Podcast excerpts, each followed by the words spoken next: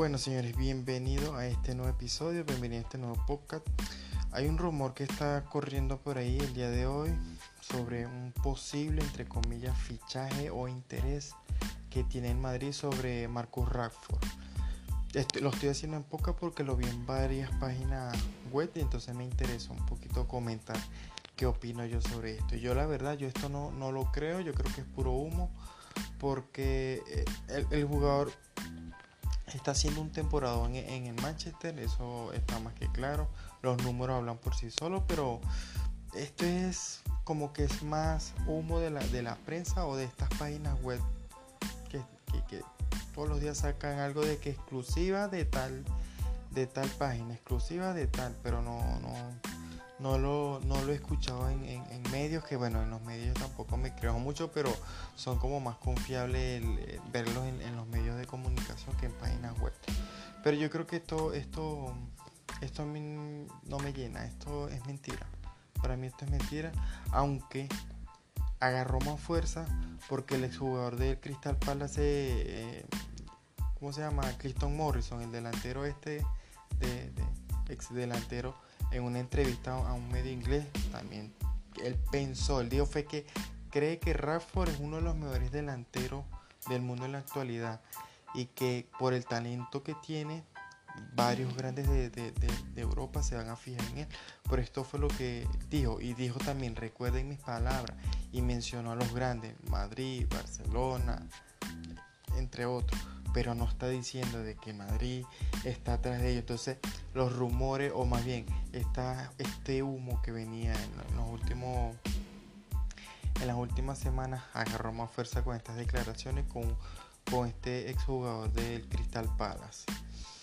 Y mmm, mi opinión, yo creo que no, no, no hace falta Rashford. Es un jugadorazo, sí, pero yo siempre he pensado de que lo, los jugadores británicos, ingleses, que todos, no, cuando llegan a España como que no se adaptan al fútbol. Miren lo que pasó con, con Beckham, el único que recuerdo yo que, se adaptó, y, pero no era un titular, titular indiscutible, fue Steve McManaman. Pero ya estamos hablando de hace más de, de 20 años. Pero el otro era Beckham, pero Beckham prácticamente no se llegó a adaptar porque no estaba jugando en la posición que era de él. Bueno, Gareth Bale tuvo que dos, dos años o un año bueno y los demás no, no. Entonces traer a Rashford es, es tener esa duda. Bueno, en mi caso es tener la duda de que si se adaptará o no se adaptará. Pero si están, hay, hay rumores de que, de que quieren a Mbappé, de que quieren a Haaland le van a dar una oportunidad más a Jovic para que traer a, a, a llenarnos de delantero. Bueno, aunque sabemos que Rackford puede jugar en toda la parte de adelante, o sea, de 9 como referente, extremo por la derecha, por la izquierda. Aunque sabemos que en la selección nacional juega más que todo es, extremo porque tiene a, Harry Kane como, como el delantero de referencia en, en esa posición. Pero pensándolo bien, eh, estaría interesante porque Rashford tiene 22 años, vean el nivel que tiene, debutó a los 18 años con, con Mourinho y está tasado en, en, 64 millones de euros, pero yo creo que no, el Manchester no, no lo va a dejar salir así por así. Yo creo que esta información es puro humo, la verdad yo creo que esta información es puro humo.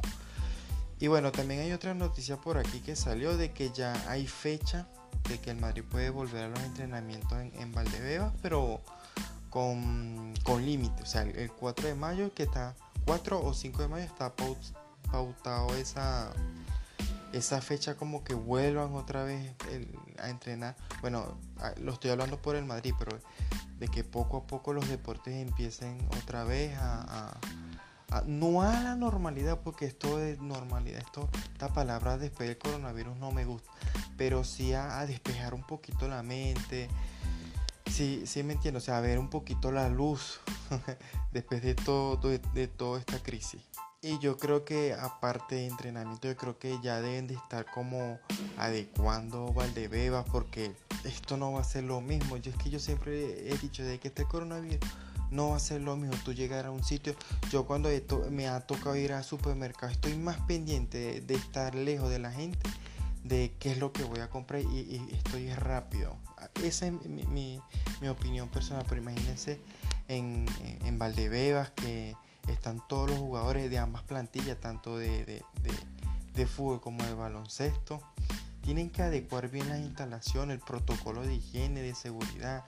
Todo esto tiene que exigir o se exige primordialmente para que los equipos de primer, o sea, de primer equipo de fútbol, de baloncesto puedan estar adecuadamente o acorde o, con un poquito de seguridad, aunque nadie va a estar con, con seguridad este, después de esto, porque imagínense.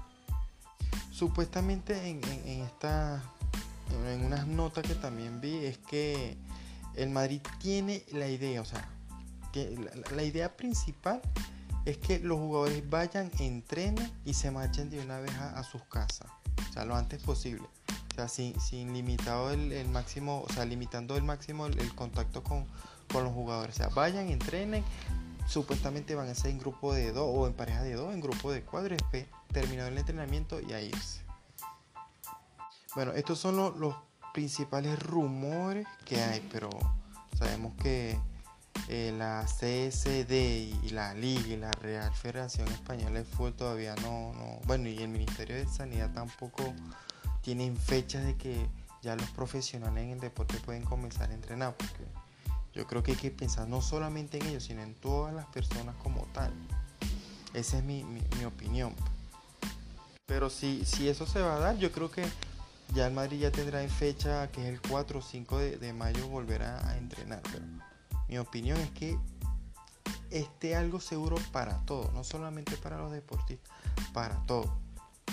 Y bueno, solamente falta que, el Consejo Superior de Deporte envíe la, el comunicado del proyecto de protocolo de, sanidad para el futuro que viene, porque como les vuelvo y se lo repito mil veces, esto va a ser difícil de superar y para que los deportistas vayan a los entrenamientos con un poco de seguridad, o sea, con, que vayan bien, que se entrenen bien y no tengan las dudas de que si se van a contagiar, pueden contagiar a todos después. Y, o sea, esto, esto tiene que ser muy, muy delicado y lo que están haciendo, si lo están haciendo es porque están seguros de que puede ser que, que se dé.